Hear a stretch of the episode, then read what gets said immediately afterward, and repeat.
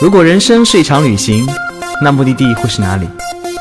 你可以选择带着疑问留在原地，也可以有多远浪多远。本节目由全宇宙最会玩的稻草人旅行推出，我们有超奇葩的年龄限制，只做年轻人的小团队旅行，坚持路线原创，百分之八十五以上的队员来自于朋友推荐。关注稻草人旅行，和我们一起出发，爱上这个世界。欢迎收听最新的一期《有多远浪多远》，我是道哥，师弟，我回来了。特别不好意思啊，因为最近赶上了一年一度的稻草人领队盛典。道哥作为嗯全程最亮的星星哦，no，对面的我渣哥翻了一个白眼给我，嗯，因为要跟一大帮久违的老朋友相聚，跟他们天天在一起相聚的时候呢，就就没有时间来录节目。小贝又翻了我两两眼白眼，所以我错过了两期节目，特别的不好意思跟大家说。不过给大家准备的福利，不知道你们有没有看见呢？所以现在仍然可以领取哦，领取方式在节目简介，记得去看。嗯，今天我们继续我们的领队温暖季。我们今天请到的这位呢是道哥的新晋好基友渣哥，到我了是吗？对，这是我第一次上通告。这是我人，这是我人生中的第一次，是不是很兴奋？非常兴奋，对对，我觉得真的是物有所值。为什么呢？道哥作为一个稻草人的领队中的老司机，你你能不能先闭嘴？先说说，闭嘴！你现在不是说 Q 我吗？还没 Q 完呢，我还没说完呢，还没隆重介绍你呢。啊，好好好。所以道哥在稻草人作为历史悠久的领队，我们稻草人领队都很年轻、阳光、活泼。所以呢，我总觉得稻草人领队比我年轻。突然间有一天，在新疆的某一张床上看见扎克的七身份证。道哥超级开心的，这个人比我还老，哈哈哈哈因为我们的道哥太年轻了，他大概是九三还是九四的，对吧？差不多吧。那个九零后，你觉得欲盖弥彰有意思吗？不是欲盖弥彰，我这是在夸你。好，小扎，我们继续开始好了啊！好好好好好。说道哥之前你在节目当中经常呼唤我们的扎哥，所以扎哥来隆重介绍一下自己。哦，对对对对对。哎，我们这个电台叫什么？我们这个电台叫什么啊？有多远浪多远啊！有多远浪多远的电台的朋友们，大家好，我是你们的渣哥。各位我的粉丝朋友们，你们好，我是你们的渣哥。你有个毛线？我真的有，真的有。我上之前，因为有一些队员会知道我要上，所以他们一定要求我在录电台的时候一定要跟他们打招呼。那个呃，比如说伊朗团的朋友们，你们好。还有我其他啥子 什么什么，特别是那个我之前大西北团的朋友们，你们也好。哎，所以渣哥如何跟稻草人结缘的呢？每次是这个问题开始。哎，不对，我们聊一聊怎么跟道哥结缘的啊。道哥，我其实我跟道哥是今天第一天认识。滚。啊，是吗？不是哦，那个新疆哦，不好意思哦，我是在新疆的时候第一次见到他，特别好笑。是我进去以后，房间一个人都没有，然后我就看见一张身份证在床上，然后我就开始翻箱子脱衣服，结果刚脱完以后，就有个人从厕所冒了出来。对，那个时候我在厕所干活，就眼睛睁大大的看着我，我还要流了口水是吗？呃啊，那不是晚上的事情吗？能不能聊点正事？这个节目我觉得会被封掉。哦，不重要，重要是那跟稻草怎么结缘的呢？啊，我这是句正经问题是吗？啊，那我正经的回答是吧？我跟稻草人结缘是，其实我一开始不知道稻草人是啥，我听都没有听过。是皮包公司吗？不是，我根本就没有听过这个公司。后来是，呃，我上海的一个同学，因为我原来我是 base 在杭州嘛，我上海的一个同学突然有一天给我打电话，说有这么一家公司，他也是突然知道的。然后跟我气场很合，他觉得会跟我气场很合，然后呢就告诉我有这么一个信息，然后我就上网去搜稻草人旅行，然后再去看他的官网跟介绍，就是那个卖家秀嘛，我觉得卖家秀可能很很多人眼球，跟我的气场也很合，然后就立马开始在上面投简历，然然后就这么来了。我天哪，他们是如何放松了简历这一关，把你招了进来？呃，这个你要问。那个啥呀？哎，那你你的朋友为什么那么的相信你能加入？而且他刚知道我们，为什么就觉得你适合呢？哦，他知道你要做领队这件事儿吗？而且你曾经做过那么多乱七八糟行业，呃，哦，其实那个阶段也正好，我是在找旅游行业相关的工作，这个是他是知道的。哎，但是为什么你从来没有从事过旅行行业？为什么要做旅游行业呢？这个问题我觉得问的非常好，刀哥真的是不愧是专业的主持人啊，问的非常好。那个时候是这样的，是呃，因为我之前所有的工作，虽然我换过很多的工作，但是所有的工作都是上班族。都有你需要上班打卡、下班打卡的那一类的啊，朝九晚六型的。然后等你做了那么久的朝九晚六的时间以后，就突然就是越来越觉得你每一天上班是在是在浪费生命的感觉。就是它不是一件能让你开心，每天早上起床是那种精神饱满的时候，哎，我要去，不管你是从工作的个人成就感也好，或者个人的成长满足感也好，都越来越低。因为我后面做的工作简直就是，呃，就是可以混吃等死的那种，就是你每天上班，你就觉得是在浪费自己的生命，因为你就短短几十年嘛，那你短短几十年，等到你闭眼的那一天，你只有这么几几十年的生命去经历这个世界，那你每一天还耗费在不断的重复一些无聊，为了 KPI，为了很虚的一些这种这种事业上，那就很没有意思。所以那个时候我就觉得我不想去做朝九晚六的工作了。虽然我自己可能也不知道自己要什么，我从上大学的时候到现在为止，其实我一直都不知道我自己要什么。但是那一刻我明确的知道我自己不要什么，就是我不要去朝九晚六的上班，所以我就就就离开了那样子的环境。然后因为我有很多地方没去嘛，所以就去去不同的地方去看看。那看了几年以后的话，钱花的差不多了，所以我要找一个又能去看看又能赚钱的活儿。那想来想去也就只有旅游行业了，啊，所以当然中间也会有一些小插曲，反正最后是找到了一个归宿吧。那你为什么叫渣哥呢？我为什么叫渣哥？这个问题问的很 low，请换一个。渣哥真的是一个见人就渣的哦，，我我我要强调一下，因为有些毕竟不是我的粉丝嘛，嗯。我的粉丝也有些，有些人可能呃不认识我，我那个渣不是人渣的渣，我要特特意强调一下啊，渣哥那个渣不是人渣，不是三点水的，是提手旁的渣，就就是拿把刀去扎人不是心扎人，不是扎是扎心，扎心。扎心这个级别是不一样的，扎人是龙嬷嬷才干的事儿，扎心就不一样了，对吧？必须要有一点的那种内涵才可以不重要。我们下个话题啊，。好好好，所以过去一年当中，对哪个目的地印象最深刻呢？啊、那我先官方的回答一下，对吧？嗯我对每一个目的地和每一个队员，每一个队员我都印象非常的深刻，大家都非常的好。呸，嗯，我一定要那样子的。你真的有，你知道吗？我带了队以后发个朋友圈，我现在都不怎么敢发，说渣哥，你跟带我们的时候不是这样子的，为什么在我的时候都没有什么什么什么东西？你知道吗？这这个很难很难，所以我必须要官方先来这么一句。然后如果是。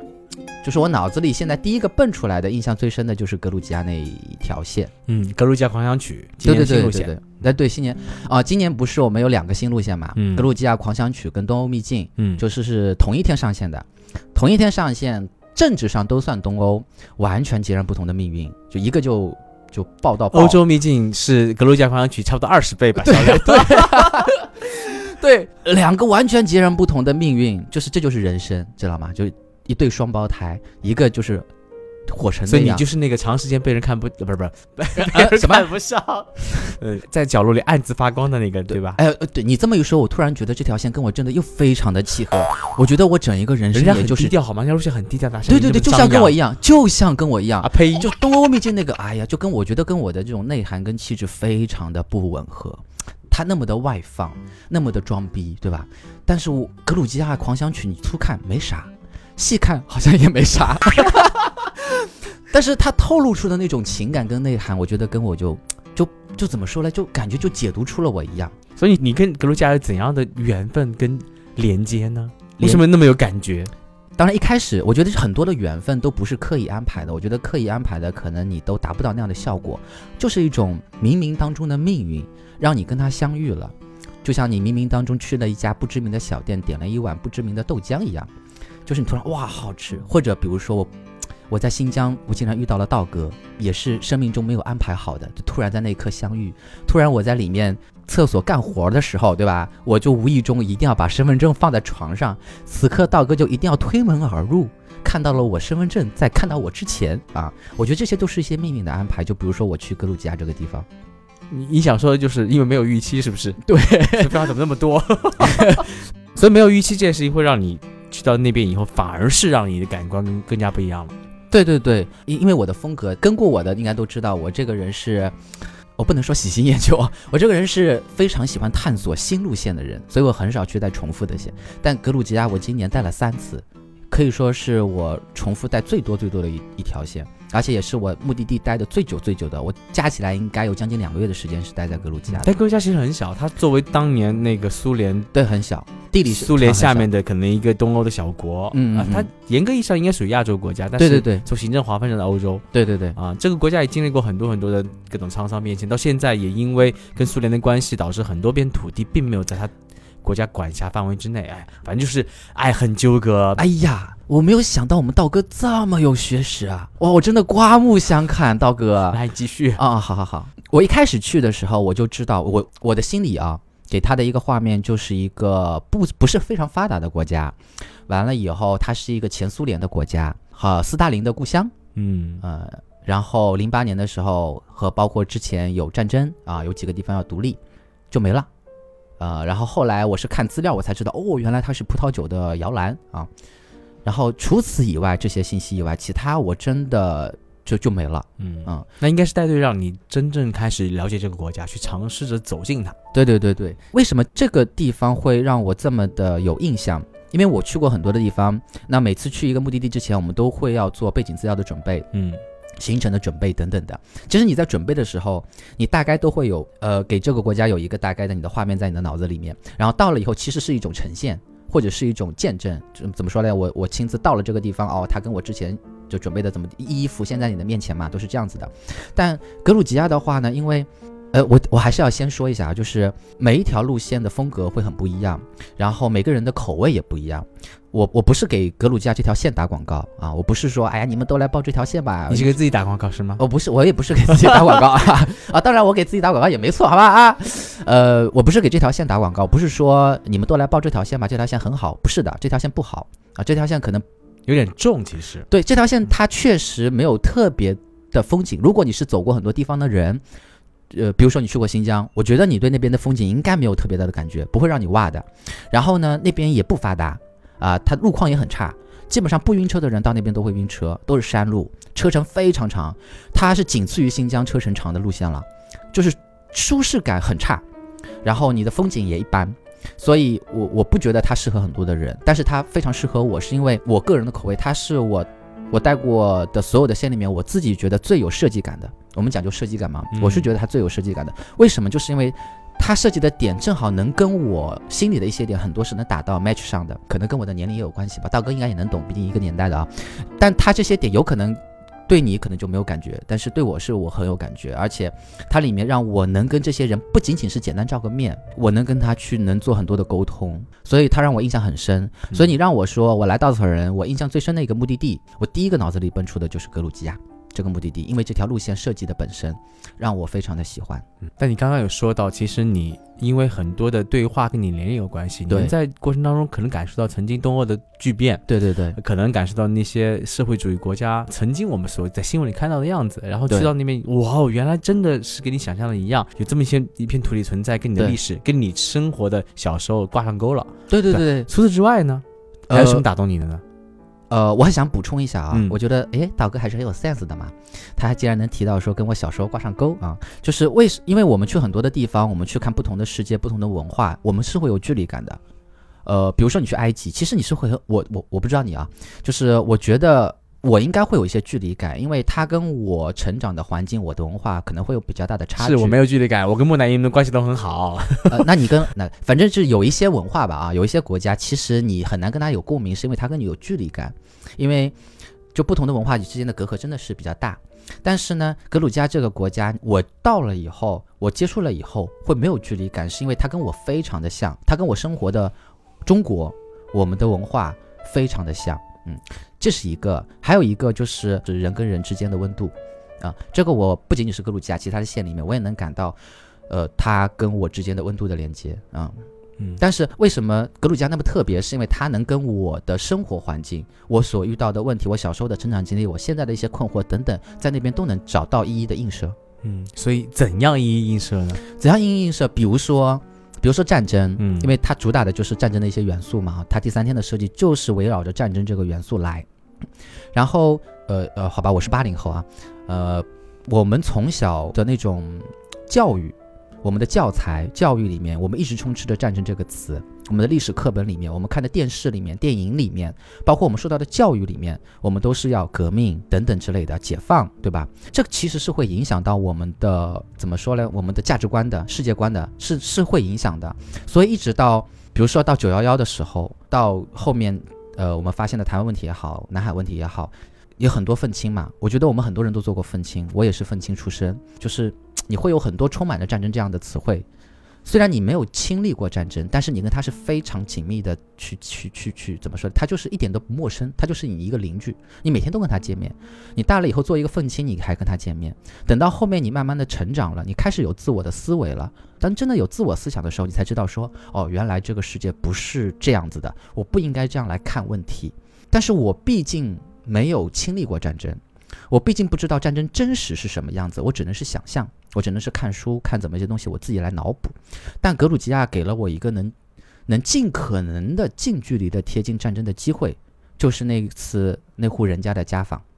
我说很多的我们很多的路线都有家访啊，但是我从来不跟我的队员会说我们去家访，我会说我们去吃饭，因为我觉得可能现在更会更商业一点，我们只是去吃顿饭，我不会觉得那是家访。但是格鲁吉亚那一天，那天上午我们去的那户人家，我会很很。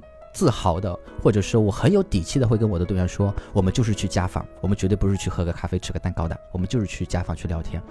他是一户平民老百姓，他经历过战争，还不仅是一次，他的房子被战争有炸过、炸毁过三次，炸一次，然后他们搬个家，再炸一次，他们又重新盖一次，然后然后又炸，然后又要重新盖，就是一直是这样子。而且他们的怎么说呢，就是一个普通老百姓，他不是一种哪一派的一个一个 leader。或者是，或者或者是怎么样？就是我们从小感受到的战争，其实都是怎么说呢？国家间的也好，党派间的也好，它都是一定的高度、一定层次的。它并不是站在一个老百姓视角的，啊。但是那个的话，我们是可以站在一个老百姓的视角来看待战争这件事情。在战争里面，老百姓到底会是什么样子的？当当子弹在你耳边啪啦啪啦那种响的时候，有当有导弹在你旁边炸的时候，当你村子里的人死的时候，当有敌军进入到你村子的时候，就等等这一些，作为一个老百姓，他到底是怎么想怎么做的？我觉得这些是我活了这辈子，啊，活了活活到现在吧，第一次能让我有这一个机会，我非常感谢这一个产品设计人设计这样的路线和这样的环节，能让我。这么近距离的让我能了解到，作为一个平民，作为一个凡人，我跟战争近距离接触的时候，我怎么去看待它？嗯，其实格鲁吉亚它除了有这么一个。过往就是在战争阴影下很长时间，他现在依然在一个很冲突矛盾当中生生存着。对，他南部的亚美尼亚系关系也不好，对，再往北的那个俄罗斯其实也是很纠葛的一个状态。对对对，在这里能看到一个战争对他们的影响以及现在的一个变化本身。但我相信人们总总是在不同的环境下能找到自己生活的方式跟自己固有的坚强。嗯嗯，这路线当中应该有呈现这样的坚强。其实。我觉得你只要跟格鲁吉亚的人，里面包括任何司机也好，去吃饭也好等等，我觉得跟他们当地人在聊的时候，你就能感受出来啊。当然，你这个感受的前提是你必须得了解他们的历史。嗯，哎，我想插一句，就是之前有一个朋友问我，他说我对历史不感兴趣，我对宗教也不感兴趣，我会不会很 low？然后我下意识觉得说，这肯定不能说 low 啊，但是我又觉得哪里不对，我不能说他 low。你可以说我对历史跟宗教一点都不感兴趣，我就喜欢美妆，我只喜欢时尚，对吧？你不能说它 low，对吧？但是总觉得又有一点点不对，这一点不对就是在这个地方。比如说我要去了解它的时候，我必须得去了解它的历史，我才能去了解它。就比如说你想去了解时尚，你必须得去了解时尚的历史、美术的历史、艺术的历史，你可能才能去解读你现在的历史、现在的潮流。如果从这样去理解的话会好一些。然后像格鲁吉亚，你看待。他们经历过战争以后，又是一个小国家、小民族嘛，你必须得去了解他们的过往，然后你再来接触他们现在的人的时候，你就会有很多的感触。其实历史不是课本啊，历史不是那一个个文字。对对对，一个人的眉宇之间所展露出眼神的光，其实就是他经走过的路、吃过的饭、跟见过的人、跟过往的生活。嗯，所以他的历史组成了这个人现在的样子。对，看待一个国家、看待一件事物、看待任何你感兴趣的东西，是当你了解它的来龙去脉、了解曾经的东西的时候，你才会知道，哇哦，原来这个国家这个样子。原来他们生活方式是这个样子的，我原来他们坚强来自于哪里？对你才能更真正的了解到它的本身的构成，你才对你自己生活有所影响，有所收获。其实我们对历史感不感兴趣不重要，重要是我希望你能从历史当中读取它现在的样子，读取曾经他给现在注下的那个血液。对对对，说到这个很棒的有一个问题是，当我了解的越多，我接触的越多的时候，我脑子里就会蹦出一个问题。我那时候有问过向导，就是。你们这个民族，因为它很小嘛，嗯，而且你历史上它真的是被整个侵占过 n 次，他下周围都是大国，只要是个大国，他就能打他。然后他真的是被 N 次侵占，不仅仅是领土上、政治上的，还有文化上的。像被苏联的时候，他就直接教俄语啊，不会教格鲁吉亚。现在还有很多苏联时期的对对对房子吧？对对对，还有苏联时期的房子，还有很多的哦，有很有意思一个老爷爷，我们在公园里面会有老爷爷遇到，那个老爷爷看到我们是外国人。他知道我们肯定不会讲格鲁吉亚语，所以他就直接用俄语来跟我们打招呼。他觉得我们就应该知道俄语，你知道吗？就下意识的会用俄语。对，这种还有信仰的，你知道那个格鲁吉亚，它是第二个把基督教列为国教的国家。对，第一个是刀哥来，第一个是埃塞俄比亚、亚美尼亚。这个可以剪进去好吗？啊，然后剪掉它好吗，小编？对，然后它是有几千年的基督教传统的。然后中间当然也有过，陆陆续有被阿拉伯人侵略，阿拉伯侵略当然不会让你信仰基督教嘛。但是你看他现在，当他九十年代开始，他能有机会恢复的时候，他是立马又找回了自己的一些东西。他不管是被政治上、文化上被被怎么说嘞？被断代过，对，被断代。对，哦，从形式上我们觉得他断代，但是他实际上他又从来没有被断代过，这就是让我觉得非常神奇的地方。因为有一些民族啊。你看，我们中国汉族其实是一个杂糅的民族，对不对？我们历史上很多的少数民族都不见了，因为这些少数民族都跟我们汉族融合在了一起了，没有了，语言也没有了，连民族都没有了。但是格鲁吉亚民族这么小一个地方，它被打引号的断代了那么多次，但是它这个民族依然在。这个语言哦，那个亚历山大博物馆外墙上有很多那种语言嘛，对吧？其中有一个就是标着格鲁吉亚语，它是很悠久，可以说是最原始的一批语言之一嘛。语言也在。民族也在，你看这个领土竟然都还有一个国家也存在，这就是一个非常让我觉得很神奇的地方。然后推回到跟我们之间的连接，就比如说咱们都有那个年代，那个年代完了以后，其实我们我们现在还在找我们自己的路，很艰难的找我们自己的路，但是他们却很快的能找到他们的路。他们虽然是个发展中国家，很不发达，他其实真的比我们国家要要差很多很多。但是他们在很多方面，在软实力方面，我觉得就是很先进。就像我去到那边，可能那边的人会很主动的来让给我让路，就是那个车车让人，嗯，很主动。你可以想象一个高加索民族，哎，就高加索民族的人就那么那么自然的车让人，还有他们的那种就各种民主的这种机制等等。当然，他们前阵子也不是也在抗议嘛啊。但是不管怎么说，就是。他们能很快的回到他们的轨道上来来走，让我觉得非常的神奇，然后让我会很惊讶于他们是怎么做到的。嗯，那这些坚强的人，你应该有很多很多经历过这样的人吧？这样的人的故事，我们行程当中会去到一个地方，也是一个世界文化遗产，它叫乌苏故里啊，对对吧？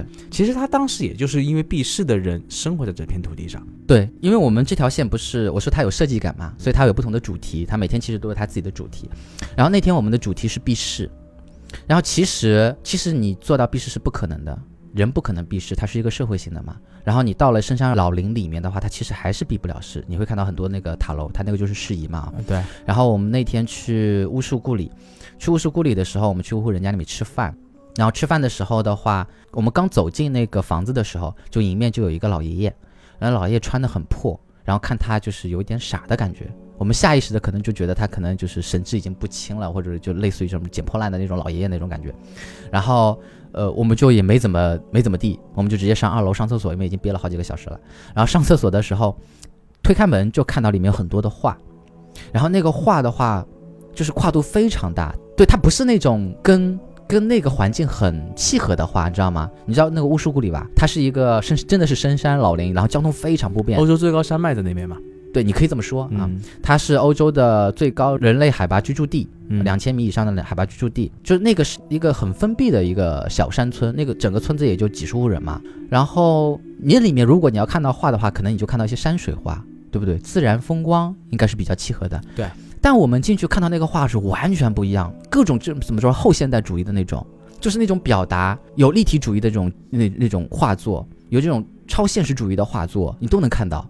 不仅仅是那种常规的，你就是看到那风景，不是的，你就能看到很多，就这么现代的画，在那么原始的一个村庄的二楼，突然在你的面前呈现，而且是大量的，而且里面你能看到很多的那种，除了这种流派的跨越，还能那种题材上的，而且它还有意思，它有一个不是它一个题材，我们能明显看它是同一个题材，但是它会画两幅，但是又不一样的表现方式，嗯，然后我们就会问向导，这画是谁的，会谁画的？对对对对对对，然后那个向导就说那是刚刚遇到那个老爷爷画的，然后整个就崩了。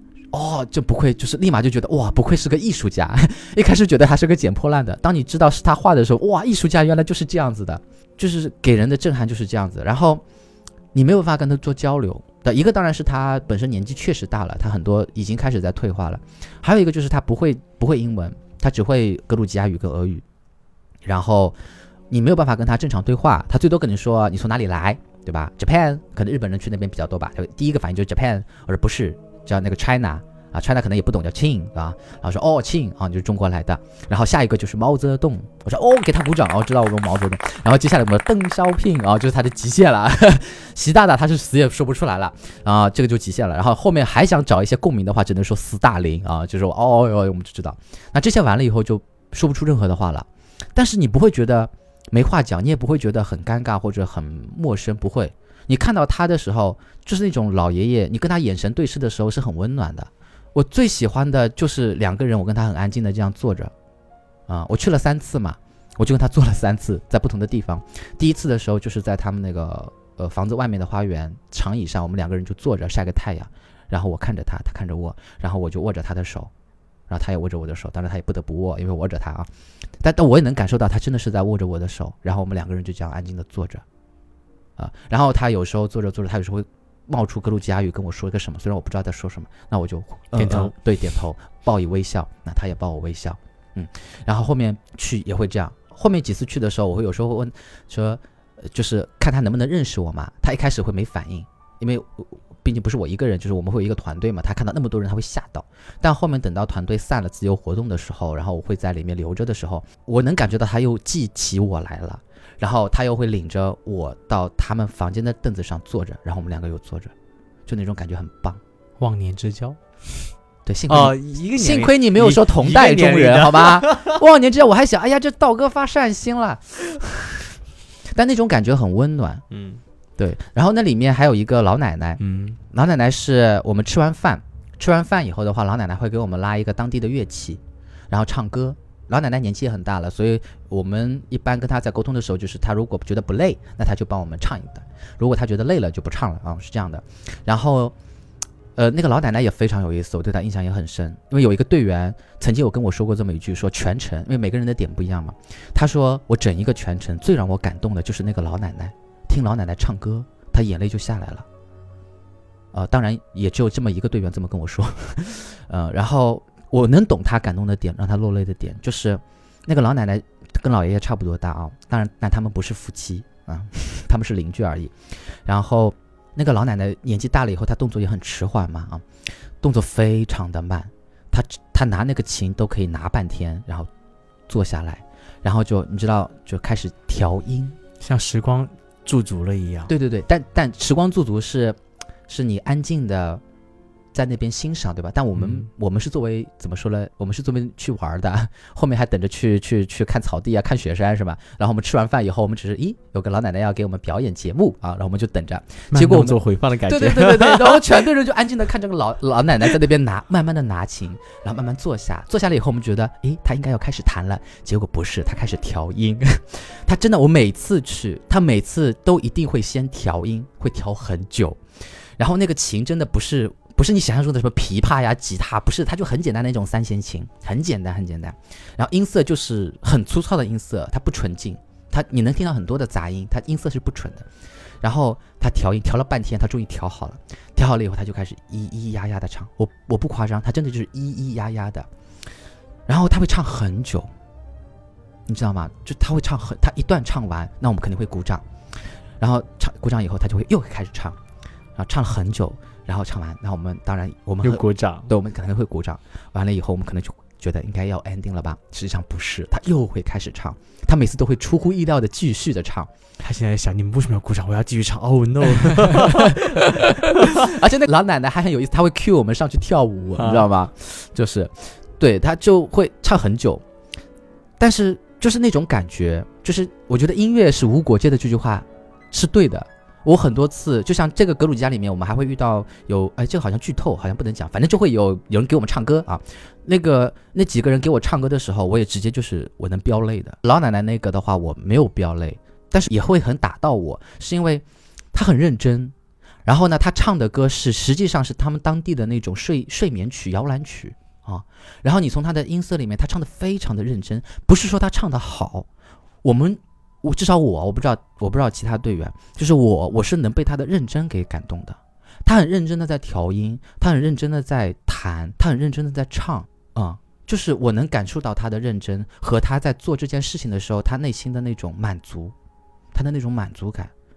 嗯，他不是为了应付，他不是为了一个商业活动，他很 enjoy 在自己唱歌弹琴的这个事情上面，他很 enjoy，我能感受到他的 enjoy，然后他很认真的在弹，然后我就会很认真的在听，嗯，然后我就会感触到，所以你你能感觉到这片土地上的人虽然经历过那么多战争，嗯，断代，对，大一号断代，但是他们依然认真的活着，对对，每个人都在很认真的活着，他们。不会那么的去 care 战争，因为说的惨一点的话，他们 care 了也没办法，他们不能改变，他们不能改变，太小了，太弱了，可能在这个环境夹杂着。而且我觉得是普通的老百姓，就作为我们而言吧，虽然中国很大，对不对？但你能决定中国怎么样吗？不能，我们只能过好自己的生活。他们也一样，虽然说，我觉得我们这种大国思维，很多时候其实会让我们会有一些。那个词叫什么？刻板印象。我们会看很多问题的时候，会有产生非常多的刻板印象。就比如说，我有一个队员，呃，他是很真心的在问。当我们看到高三高加索三国很小嘛，嗯啊，呃，阿塞拜疆、亚美尼亚跟格鲁吉亚，他说那三国一一天到晚被周围那几个大国欺负，下面是伊朗跟土耳其，上面是俄罗斯嘛。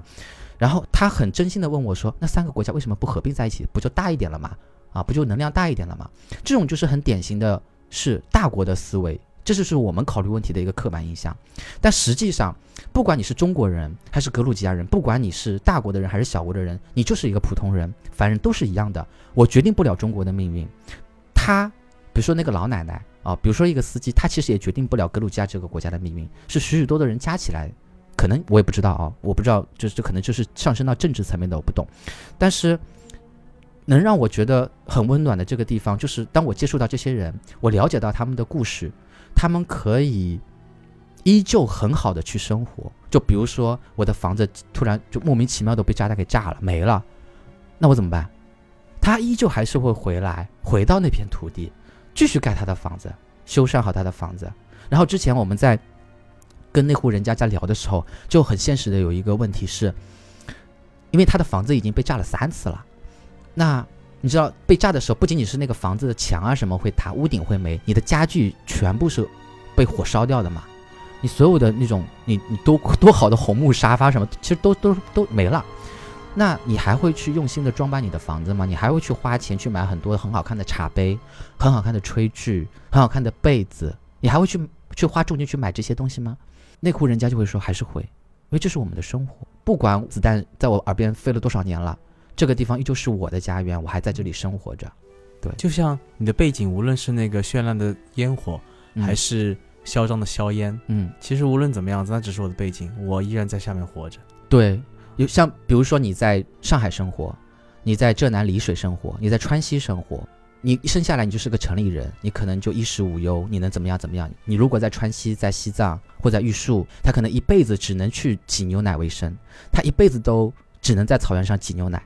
他这也是他的生活，那我们不能说，哎，你这个生活质量就高，那个生活质量就差，好像也不能这么说。如果你这么说，感觉就起点不一样，每个人的出生的环境和选择的家，我们无法选择。对对对啊，但我们能选择什么呢？过得好好的，对，认真的活，对，这个就是我们能选择的。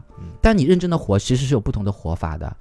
你在这边，比如说。我们有幸，比如说我现在有幸，我可以选择来做一个领队，我可以去看那么多不同的世界，那么多不同的文化。但有些人可能他一辈子只能在一个地方、一个村子里面去过他的生活。但我我不能说啊，我这个生活就高级有逼格哦，他的就太平凡就很 low，绝对不是这样子的。啊，我觉得就是你自己去怎么看待你的人生，你自己过好你的生活，我觉得就是一件最牛逼的事情。你不用去羡慕任何的人，就像很多的队员会羡慕说啊，领队你这个工作好好啊，每天出去玩，公费旅游。其实不是的，每件事情都有利有弊嘛。其实你现在在的这个地方就是你最幸福的地方。你不要去吐槽说，哎，我现在上班很累，你九九六。如果你真的累，你真的那么的抗拒，你肯定就走了。如果你还没走，就说明这个东西肯定是有吸引你的点。你只要把它放大就好了。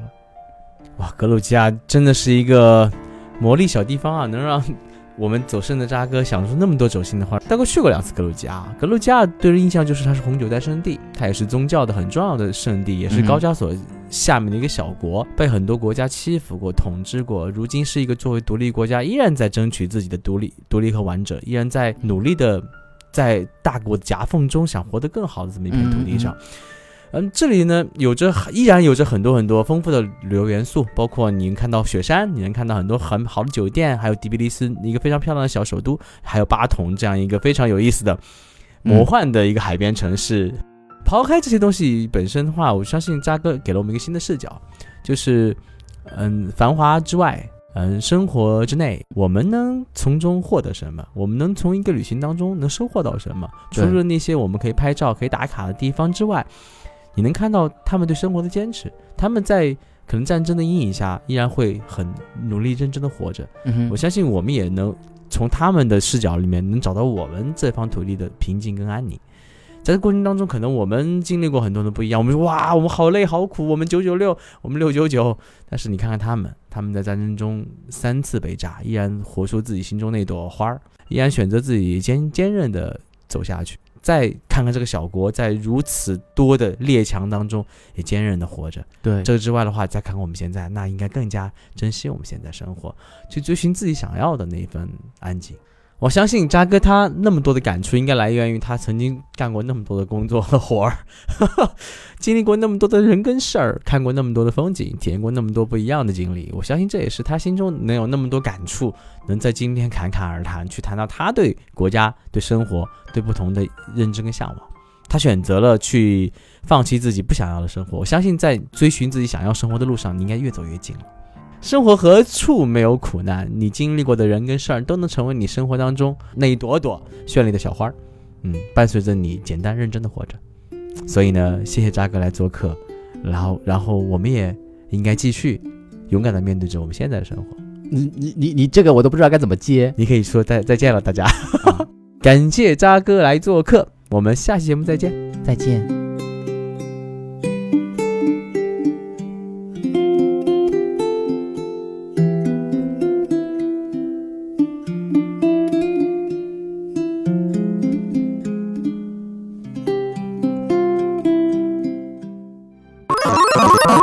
请搜索“稻草人旅行”，和我们德艺双馨、颜值出众的领队一起出发，爱上这个世界。